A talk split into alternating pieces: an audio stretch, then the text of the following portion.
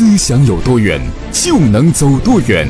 您现在收看的是管理咨询第一微信讲座。各位朋友，大家好，欢迎每天打开手机收看我给你分享管理咨询方面知识。今天跟大家分享一期非常重要的主题：作为成长型公司老板总裁，你要把公司的营销体系建设好，营销的人才队伍必须要把它发展成合伙的管理模式。让这些骨干精英在你公司里边长远跟随公司一起发展。如果你公司的产品还很好，但是没有相应的营销体系的人才队伍支撑，你迟早会发现你公司有巨大的发展的瓶颈。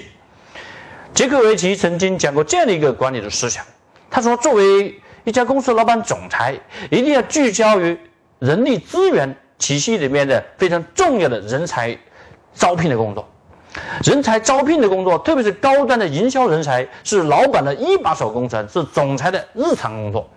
所以，杰克韦尔奇经常花大量的时间去和一些营销型的人才做面试和沟通交流。那么，作为成长型公司老板总裁，请你一定要记住，你公司因为是成长型公司，你缺乏有效的培养人才的机制的时候，你完全没有必要去培养那些初入茅庐、初入职场的。这些新人，把他们培养成公司的销售骨干。相反呢，你应该直接去挖，直接去录用有成功经验的，已经是成熟型的这样的营销人才。那么，你成长型公司的老板总裁还有记住，就是你完全没有必要去招募那些新员工来打造成技术型的人才，而技术型的人才一定是挖过来的，直接为我所用。所以呢，对于成长型公司和成熟型公司这两种不同的成熟度的公司来讲，人力资源的策略是不一样的。那么，对于成长型公司老板总裁，你一定要把人力资源的，特别是人营销体系的人才的招募工作和长远的发展合伙的计划，作为老板的一把手工程的抓。好，那么接下来我跟大家分享，在如下几个方面特别注意。第一个方面就是。在招募优秀的销售人才的时候，一定要招那些有明确的人生目标、有强烈进取心的这样的人才。特别是在人生的一年龄阶段，在二十八岁到三十五岁这些已经要成家或者已成家了啊，那么些像这些人才，他们希望在城市里面打拼，能够买车买房，他们有强烈的人生需求欲望的这样的人才，往往他们想要做事情。有明确的人生目标、有梦想的人，就有事业心。有事业心的员工，那么你培养起来，因为他有强大的自驱力，那么这样这样的员工是不要人逼、不要人压，他就可以把事情给你做好了。所以在招募优秀的营销型人才的时候，一定要目标导向，一定要让他有自驱力，招募这样人才。第二，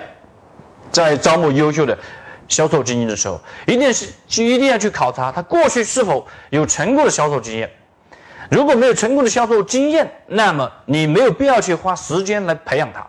因为你公司是属于成长型公司，你在发展员工、培养员工的时候，你需要的是宝贵的时间，赢得市场的时间。所以你直接录用那些有成熟经验的、有成功的经验的这样的营销人才。所以你在面试的时候，一定问他过去。你做的最大的客户是谁？你曾经成交的最大的订单是什么？你一年做多少业务？你如何来获得这些客户？你最有成就感的一个客户开发的经历是什么？以此来考核他过去他所奋斗进取的过程中的成功经验。好，这是第二个方面。第三个方面就是在招募优秀的销售精英的时候，那么既然他优秀，那么你公司搭建合伙的平台。那么你在人力资源的政策的时候，对于营销人才体系的薪酬策略，一定不要不要实行高底薪或者是高提成的方式，但是一定有非常有诱惑力的合伙分红。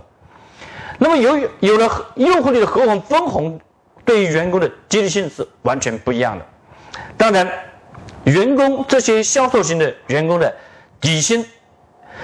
不能够在行业是最低，但是一不定不要是最高。那么只要有一定在中间的区间就可以了。那么同样在公司的提成政策制定的时候，一定要记住提成的政策不需要有最高，那么但是在行业里边是一定的平均水平，那么留下的空间去做合伙人分红，有诱惑力的合伙分红能够招募更加优秀的人才进来。敬畏耶和华是智慧的开端，欢迎您加入思想力商学院学习社群，王国忠老师与您分享十大系列直播课程。加入社群方法：长按视频底部图片中二维码，再识别二维码，即可加入王国忠老师学习社群。广州思想力文化传播有限责任公司与您共建伟大公司。好，那么接下来跟大家分享第四个方面策略，就是必须制定明确的发展合伙的计划。那么所有的员工、所有的合伙、所有的这些精英骨干，都必须有五星十档制这样的一个晋升发展的机制。这样的机制有利于员工他长远和公司进行绑定的发展。凡是员工在公司里边能够做出业绩，业绩达到一定的标准的时候，就给他相应的提升升级。那么有了这样的一个机制，那么员工在公司里边就稳定。员工发展到了三级、四级，以及这样的一些销售经营，就可以把它发展成三级合伙人。那么到了三级合伙人以上，就可以晋升二级合伙人，最后晋升为公司的一级合伙人。所以营销体系。它需要有清明确的、强大的动力机制，而这个动力机制就是让这些营销的骨干不再是为一份薪酬而打工，不再是为公司打工，而是为自己的事业合伙人的发展而打工。那么这一点呢，对于成长型公司来讲，只要你想把公司做强做大，你将来要吸引更大、更多优秀的这些销售精英骨干进来了，一定要制定长远的发展合伙的计划。好，接下来跟大家分分享第五个策略，就是营销体系要做阿米巴的独立核算。那么，甚至营销体，如果呢营销人才队伍很多，你可以分成区域合伙人，还可以分成产品类的合伙人。那么，分成不同的阿米巴。那么，有这些阿米巴都实行独立核算，每个阿米巴里边要有一级合伙人带着他的小小合伙人，比如说二级和三级合伙人，一起共同持股。持有这个合伙的分红的股份来经营这样的一个阿米巴，那么这个阿米巴要扣除它的一系列的成本，比如说人工成本，比如说它的提成，比如比如说包括它的奖金，包括出差的费用，那么还要给他算他的营销收入、营销收入，那么他的收入减去他的开各项的开支以及公司的一定的管理费用。为什么收取管理费用？是因为公司还要为营销团队配置人才，包括财务的服务，包括生产的服务、物流的服务，一切这些服务都是有价值的，所以要收管理费。那么在这些营销的阿米巴里边，要给他设置这样几个的财务的科目：第一就是营销收入，第二就是它的综合成本开支，包括它的人力开支，包括它的办公费用，以及。后勤团队的开支，再就是管理费用。那么管理摊销之后，剩下的这些利润来分配给这些营销团队的合伙人。那么营销团队的合伙人分三级合伙人的划分，每一级不同的分配的这利益的这些基数不一样。那么对于